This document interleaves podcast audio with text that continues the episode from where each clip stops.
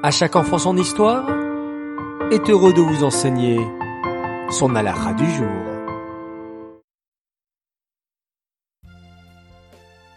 Content de vous retrouver pour une nouvelle halakha. Mais avant cela, retour en arrière et rappelons notre question d'hier, qui était la suivante.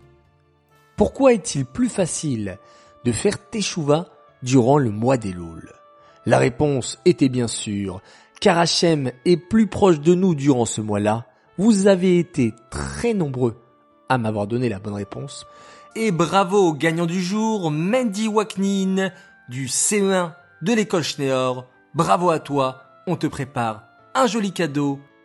Place maintenant à notre halakha du jour. Durant le mois de Elul, nous faisons une tefila en plus le matin, les selichot. Selichot vient du mot selicha, qui signifie demander pardon.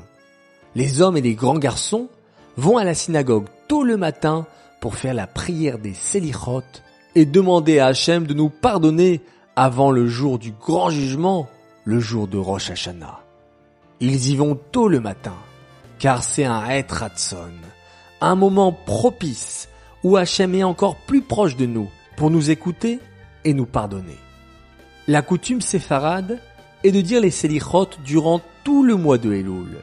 La coutume Chabad est de faire les Selichot au minimum durant quatre jours avant Rosh Hashanah, en commençant par Motsai Shabbat, qui était d'ailleurs hier soir, durant la nuit, où on a fait le premier jour des Selichot.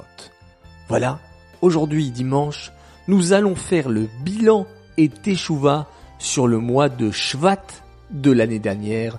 Les enfants, continuons ensemble notre belle Teshuvah avant Rosh Hashanah. Alors maintenant, attention, question. Que faisons-nous dans la prière des Selichot? Réponse 1. On raconte l'histoire de la sortie d'Égypte. Réponse 2. On demande à Hachem de nous pardonner. Ou bien, réponse 3. On lit tout le livre des Tehillim. 1, 2 ou 3. À vous de jouer.